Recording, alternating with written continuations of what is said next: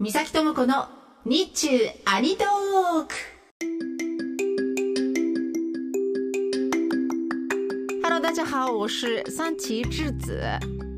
この番組はラジオパーソナリティイベント MC ナレーションなど声の仕事をしている私三崎智子が日本と中国日中のアニメ漫画ゲームについて語るポッドキャスト番組です。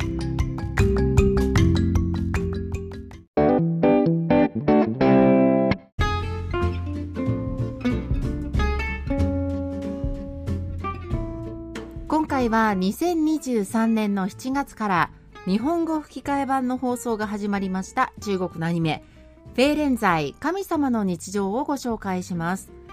中国語の現代は「フェーレンザイ」でアニメ公式日本語タイトルが発表されるまでは人にあらざるかなと呼ばれることが多かった作品です。この話は方針演技西遊記仙外鏡とか。あの中国の神話に登場する神様たちが人間社会で暮らしたらどうなる？というコメディ作品です。主人公は九月という名前の女の子でこの九月のモデルになっているのは九尾の狐です。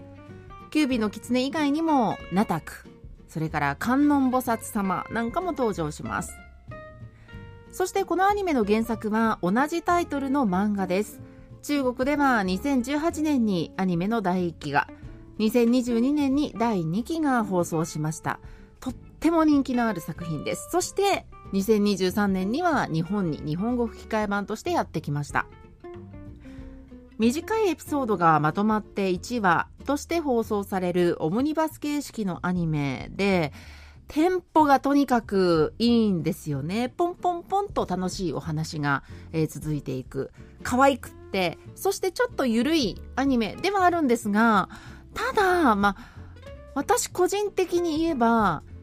中国の神話とか、中国の生活習慣の、えー、前提知識がない場合は、このテンポの良さが相まって、若干、え、今のどういうこと？え、どこが笑いどころなの？みたいな瞬間も出てくるかななんていうふうに思いました。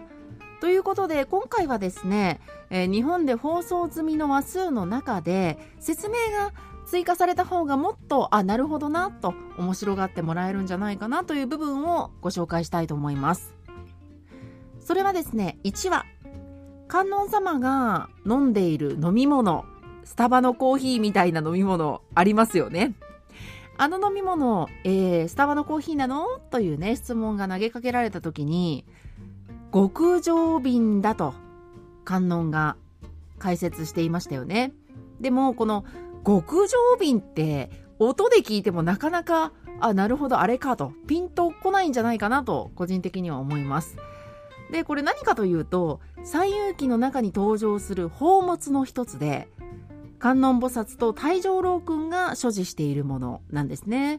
でこの瓶の中には甘露水というお水のような液体が入っていてこの甘露水すごいんですよ。煩悩を消し去ったり気分を良くさせたりはたまた、えー、生き返らせたりすることもできるというまあすごい液体なんですね。フェーレン剤の極上瓶の中にはこの甘露水のような液体が入っているんですけどこの液体効果が2つあります。1つはこう肌に触れると馬になってしまうという効果。えそしてもう1つは飲んだ時にえー、本来の神様の姿がかっこよくなるという効果です。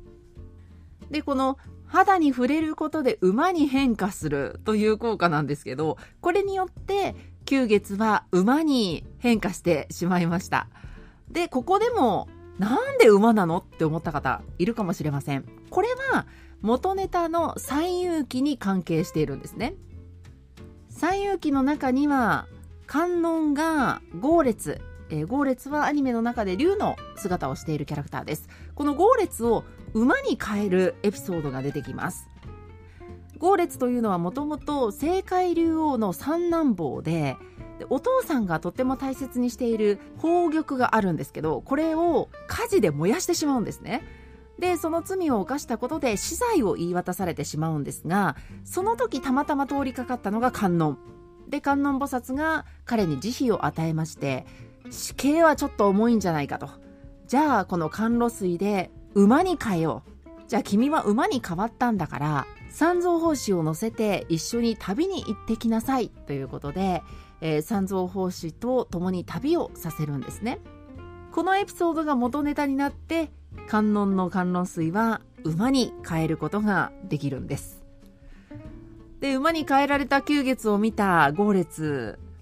お嬢さん素敵だねみたいな感じで言い寄ってましたよねでこれねあのネット上の中国のオタクの考察によりますと豪烈にとってこう馬の姿っていうのはすごく特別なんですよ。三蔵法師と一緒に旅をしたあの、まあ、輝かしい美しい記憶の一部なんですよね。なので馬の姿を見ると美しい思い出が蘇ってくる。だから馬の姿をしている旧月に言い寄ったんじゃないかみたいな風に、えー、書かれていました。本当にテンポよくお話が進んでいきますので、え面白いんだけど、やっぱり前提知識があった方が、より面白い。だから気になった方は、ぜひ調べながら見てみると、よりこのお話、このアニメが楽しめるかもしれません。ということで今回ご紹介したのは2023年の7月から日本語吹き替え版の放送が始まりましたアニメ「フェーレンザイ神様の日常」でした。私とはまた次回お耳にかかります。再见